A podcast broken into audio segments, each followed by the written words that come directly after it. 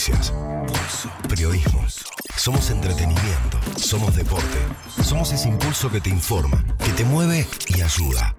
Somos. Fuerza. Impulso. Somos Pulso. 95.1. PLX presenta A Fede Tolchinsky mano a mano con Joel Rossi en un intercambio de opiniones sin polémicas. O más o menos.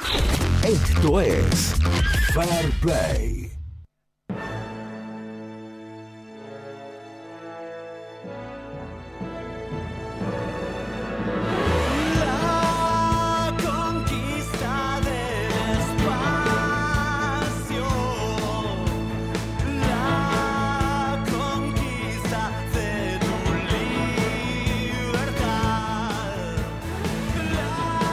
54 minutos de las 9, buen día para todo el mundo. Hola Fede Tolchinkin, ¿cómo te va? ¿Qué haces, Joel? ¿Todo bien? Muy bien, ¿Cómo estoy- la venís llevando? Muy bien, muy bien. Estoy muy eh, Vamos al grano. ansioso por el Fair Play de hoy, porque grano, la producción Rodaro ha hecho un trabajo periodístico significativo, en el que hemos hilado un montón de situaciones que van a poner al desnudo.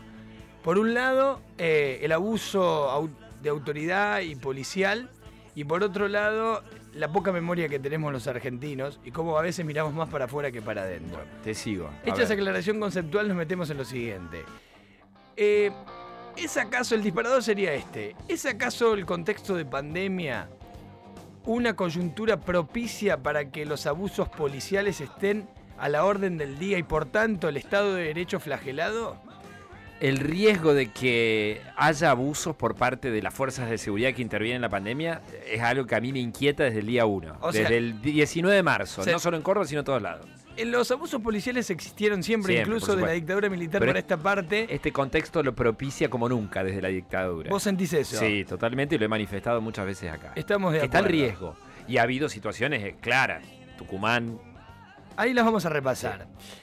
Eh, bien, o sea que coincidimos en la premisa, Sí. como se dice. eh, Sí, eh, riesgo que ha sido tomado con eh, sorprendente liviandad por actores que se dicen usualmente preocupados por este tipo de cuestiones. ¿Quiénes, por ejemplo? Garantías, organismos de derechos humanos, ¿eh?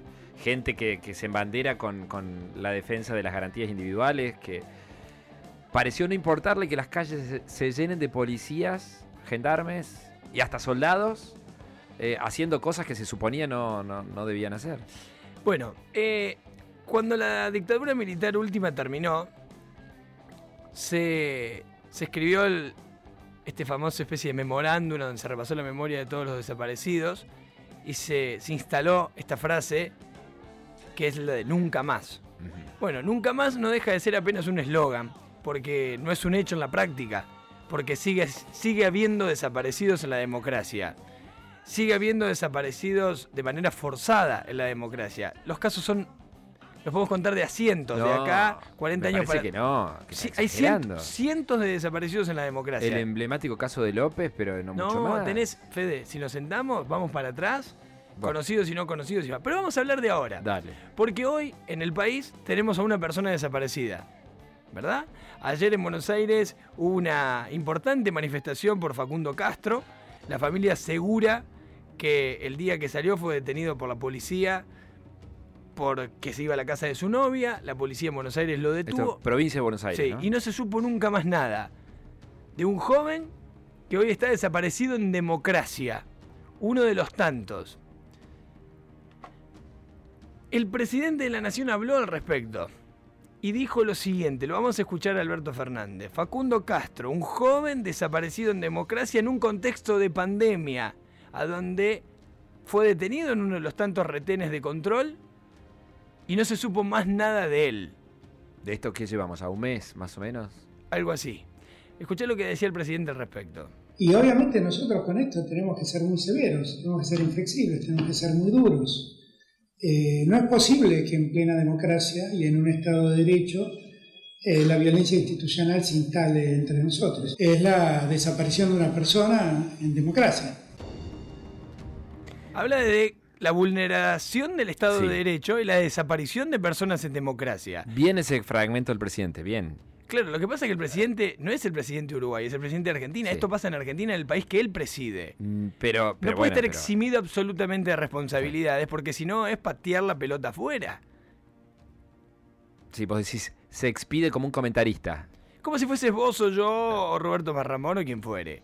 Y en realidad tiene responsabilidad política sobre lo acontecido. Tampoco es que se le puede endilgar a un presidente todas y cada una de las cosas que suceden en un país, ¿no? Por supuesto que nadie le endilga eh, el hecho material ni Pero- lo sucedido en sí, pero sí la responsabilidad política. A ver, cuando sucedió lo de Cromañón, suponete, se llevó puesto a Ibarra, el que era jefe de gobierno en su momento. Sí. Ibarra no fue a prender la bengala a Cromañón, No, pero era el encargado político de que eso pase o no. Bueno, veniendo para acá, siempre miramos para afuera, miramos más lejos, más cerca. George Floyd nos horrorizó al mundo como un afroamericano en Estados Unidos fue asesinado por la policía por querer pasar 20 dólares falsos. Y el mundo hablaba de eso. Pero al mismo tiempo, casi en simultáneo en Argentina, en el norte, lo que citabas vos recién, la policía violaba todos los derechos de una familia Cuom. Finalmente, esa policía fue descabezada, aparentemente, en el Chaco. En el Chaco. Y, y en Córdoba, ¿cómo andamos? Bueno, casos de esta gravedad no se han reportado. Eso es lo que vos crees. O en realidad, eso es lo que apenas nos cuenta. A ver, ¿Hoy qué número es? día 23 de julio. No hace mucho, hace menos de un mes también, dos policías motorizados mataron a una persona y se dieron, entre comillas, a la fuga. Ah, sí. Eso fue apenas un título del diario más importante de la ciudad Sí, sí, y ahí quedó.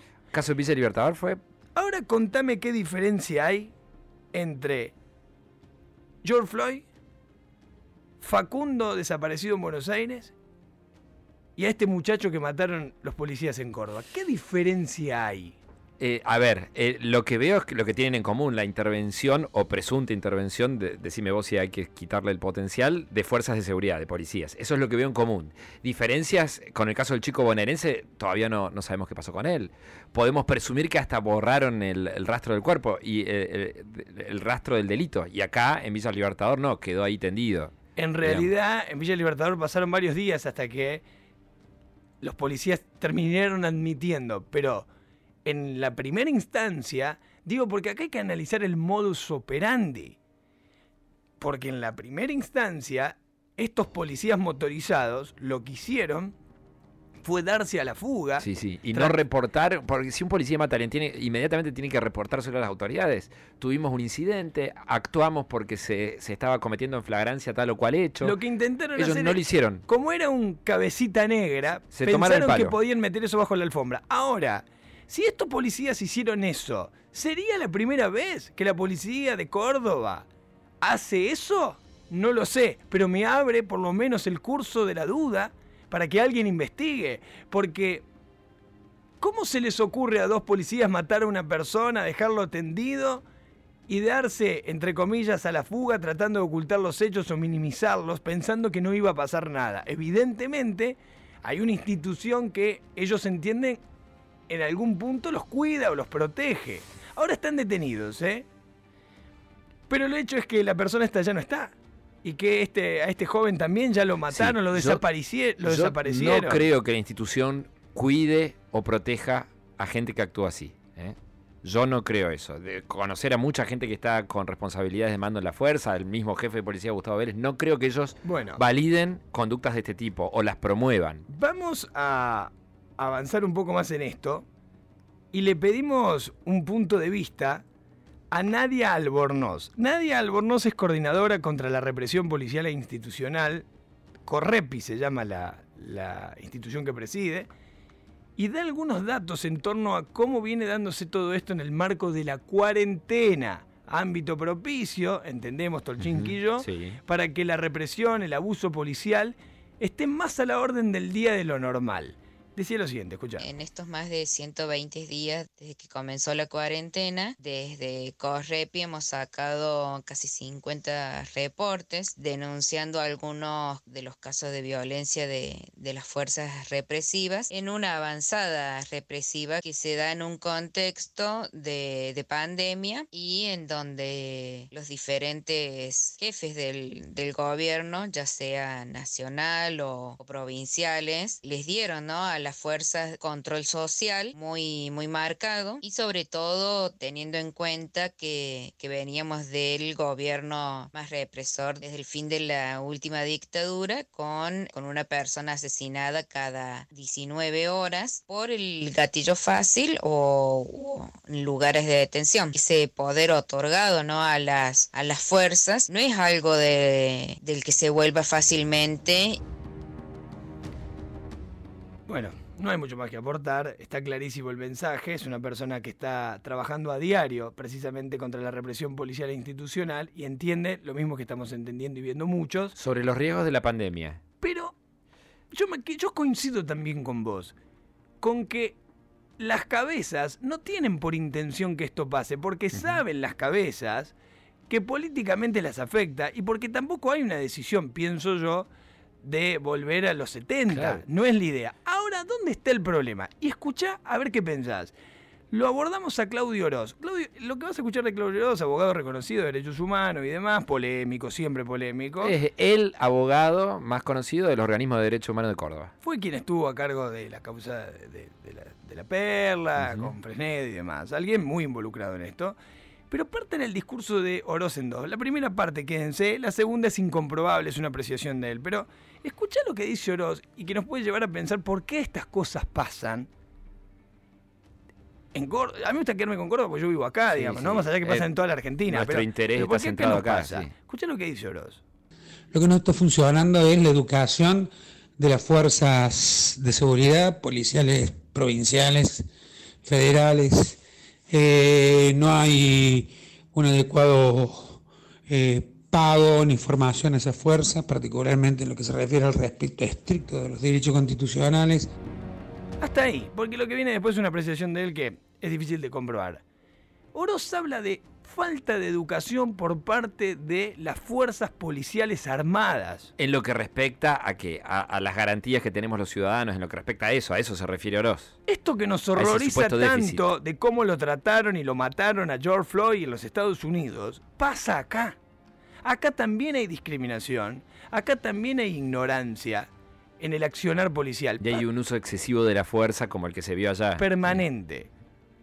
Yo lo conté a título personal, el uso de la violencia en el abordaje de un control policial en la ruta por, por una supuesta falta eh, de tránsito. Cuando uno lo, lo tratan como si uno fuese un bandido, un delincuente, un asesino, pero es verdad. Y cuando vos hablas con ellos, te dicen, nos educan de una sola forma. Yo lo pregunté un día esto, ¿por qué son tan violentos? Es que no nos dicen cómo ser con un ciudadano convencional y cómo ser con un delincuente. Nos educan para tratar con delincuentes, no con ciudadanos de bien que de pronto tienen las luces apagadas del auto. Bueno, ahí las autoridades tienen un punto de quiebre y lo tienen que elaborar. Porque muchas veces se les va la mano, como es el caso de José Antonio Ávila.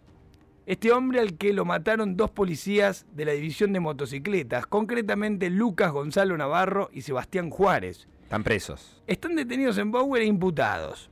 Están imputados. Sí, sí, bueno. Están detenidos e imputados. Para que llegue la condena, el proceso necesariamente va, va a tomar un, un tiempo. Sería bueno que la condena sea pública y que nosotros sepamos si le dieron 3, 4 años Va o si le dieron como le correspondería a cualquier persona que mata a otro. En ese sentido, yo soy menos desconfiado que vos en el funcionamiento de las instituciones. Yo no confío en las instituciones. Está en línea Joana Gabriela Jaime, es la esposa de José Antonio Ávila, insisto, asesinado en manos de dos oficiales de la división de motocicletas. Joana, bienvenida a Fair Play, bienvenida a Pulso, Joel Rossi y Federico Tolchinki te saludamos. ¿Cómo estás? Hola, buen día. Hola, Y Joana. acá estamos, como se puede. ¿Qué fue lo que pasó en, en, este, en esta oportunidad con, con tu marido? Eh, aparentemente ellos dicen que mi marido venía en una persecución, pero yo creo que una persecución se avisa. La moto de mi marido estaba bien estacionada. No, no parecía una persecución. Aparte mi marido no robaba, no, no le encontraron nada robado, un arma, ni droga, ni nada. O sea, lo que yo tengo entendido, que mi marido va a la casa de este chico, golpea, sale, vuelve como a los 10 minutos y cuando vuelve vienen estos dos policías hechos unos locos, uno para en el frente de una casa, el que lo mata se baja Cuando el marido estaba golpeando la puerta, que ya le abren para que entre, le dispara hacia arriba, quema ropa. ¿Eso que en, en- al frente de tu propia casa? No, no, no. En el barrio donde vivíamos nosotros, ¿En qué barrio? En Villa Libertador. Ustedes habían vivido antes ahí. Sí, sí. Y por lo que sabés vos, tu marido, ¿qué estaba haciendo en, en ese sector? ¿Había ido a visitar a alguien, algún trabajo? No, él iba a vender. Él iba a. A vender. a vender. ¿Y, y, y quién te reporta a vos la aparición sin vida de tu marido, digamos? Y un vecino del tren, un vecino de ahí, no sé bien, eh, lo esperaba el yerno, sintió el de la moto y él estaba en la ventana porque está fea la villa, están robando mucho. Y lo ve a mi marido, y cuando vuelve a sentir la moto, él estaba atrás de la ventana esperando al yerno. Y él vio todo. Vio la escena, vio cómo le dispararon a tu marido. eh, Y los dos policías cuando, según relata el testigo este del que hablas, cuando le disparan a quemarropa a tu marido, ¿qué hacen acto seguido? Se van. Claro. Se van y no reportan el incidente. Esa- Eso, eso, ¿Cuántos días pasaron entre que tu marido aparece sin vida y, y- y- y entran las noticias que los policías habían sido los que le habían disparado y bueno, pasa todo lo que ya sabemos? Y bueno, el chico del dueño de la casa eh, lo detienen porque nosotros pensábamos que él lo había matado. Y el chico decía que no, que no, que eran unos policías de la moto, que eran unos policías de la moto. Y bueno, y después se dieron con que sí, que eran unos policías. Claro, es gravísimo lo que nos estás contando porque no solo que lo matan y se dan a la fuga, sino que buscaron la posibilidad de incriminar a un, perejil. Claro, lo que sucede es que las armas de la policía son muy Sí. características, digamos, y las 9 milímetros y todo lo que ya sabemos. Y por suerte en algún punto las instituciones funcionan y algún policía y algún investigador de la justicia detectó que no era un hecho atribuible al frentista donde, donde se había producido, donde había aparecido el cuerpo. No, no, no, los policías de jefatura de homicidios se portaron muy bien. Ellos investigaron muy Claro, rápido. ¿Qué área, para, para poder repetir el área, por favor? Eh, homicidios. Lo- Al área de homicidios de la policía. Investigaron y creo que a los tres días de la aparición de- del cuerpo de tu marido es que eh, se dan cuenta que los asesinos habían sido los policías y van y los detienen, ¿no? Pasaron dos o tres días, No, creo. no, ¿Más? Esa misma noche. A esa misma noche. Esa misma noche y ya el domingo vendría a ser a las 3 de la mañana ellos ya estaban detenidos. Claro. Ya le habían quitado los chalecos, todo, las armas, todo, porque se dieron cuenta que eran ellos. ¿Y qué, transgredi- qué transgresión crees vos habrá cometido tu marido que, que estos policías le, le- le terminan disparando? ¿Habrá querido ¿O evadir qué- un o- control? O, o qué decían los vecinos? No, no, no, no, no quería evadir el control porque nosotros siempre andábamos ahí en el barrio, mi marido nunca tuvo ni un sí ni un no con estas policías. Eh, es más, esta policía tengo entendido que ya tenían denuncia de otros lados. Creo que del, del mismo Villa Libertador ya los habían sacado, no sé qué barrio, porque ya eran agresivos. Joana, ¿y tu marido estaba armado? No, No. no, no, mi marido no usaba armas. Tenía nada mi marido. Mi marido falleció con las motos, la llave de la moto en la mano. Estaba yendo a entregar mercadería, nos dijiste. Eh, estaba vendiendo, sí. Estaba vendiendo. ¿Qué vendía? per- per- perdón, sí que, bueno, a ver. Ropa. ¿Y a qué hora del día sucedió esto? Y mi marido se fue temprano porque se fue como a las 7, 7 y cuarto de acá. De la mañana. Sí, no, O s- 7 menos cuarto. Está bien, pero esto sucedió a plena luz del día entonces. Sí, habrá sido 7 y media de la mañana. Todavía habrá estado me- a medio, a medio, amaneciendo, Está digamos. bien, pero es gravísimo. sí. Dos policías ultimen a una persona, más allá de, por- de la razón, esta persona no estaba armada, no se le encontraron ningún No. tipo de No, ni, ni arma no. blanca ni arma de fuego. Nada. Aparece el cuerpo tendido y se dan a la fuga dos policías Sí. de la provincia de Córdoba. Joana, te, te mandamos mucha fuerza, mucha fuerza. Quedamos a tu disposición, sé que tenés el contacto de nuestra producción. Estos oficiales están detenidos e imputados. Y- Ojalá que la justicia haga lo que tiene que hacer. Nos comprometemos, Joana, a no perder de vista, a no sacar del, del radar el tema, ¿no? A, seguir atentos a las novedades que vayan surgiendo. Ojalá que no entren por una puerta y salgan por la de atrás. ¿Tenés porque- hijos, Joana? Eh, Sí, tengo hijos. ¿Son hijos de José también? Sí, ¿Edades? eh, 9 y 3 años. Sí, son chiquitas. Esta policía, para mí, lo que hicieron, lo hicieron por una hazaña. O sea, lo hicieron por matar. Venían gané mata y se a mi marido. Otra respuesta no la encuentro yo. Te dejamos un abrazo enorme, Joana. Cariño, Muchísima fuerza. Gracias. Gracias. Es gravísimo. Tremendo. Tremendo es eso que gravísimo, pasó. es gravísimo, es gravísimo y esto les tiene que encender una alarma a todos los, los que dirigen las fuerzas policiales. Reforzar la atención, ¿sí? En ese sentido coincido. ¿Eh? En este ánimo de endurecer el carácter, muchos están mal educados. Dice Joana, para mí lo hicieron por una hazaña. Y si fue así, es terrible. Es terrible. Por eso digo, a veces nos horroriza, nos horroriza lo de George Floyd, que claramente nos tiene que No. horrorizar. Pero guarda que acá no estamos tan lejos. Porque esto, ¿cómo no sí- estamos tan lejos? esto- acá tenemos, esto es acá tenemos muchísimos más casos de exceso policial de los Esto que tienen allá. Es igual de terrible lo que te estamos contando, ¿eh? Igual de terrible. Pero tuvimos el hecho filmado en Tucumán y nadie salió a cortar calles, a hacer ninguna marcha. Y sí lo hicieron por Floyd, en varias ciudades argentinas. Y en Tucumán también hubo un policía que le puso la rodilla a, a un Al ciudadano que terminó muriendo. Y está Y- el caso y esto, esto que te acabamos de contar, Fede. Yo siempre digo lo mismo. La mejor manera de entenderlo es tratar de pensar que José Antonio Ávila puede ser tu papá, puede ser tu abuelo, puede ser tu hermano, puede ser tu primo.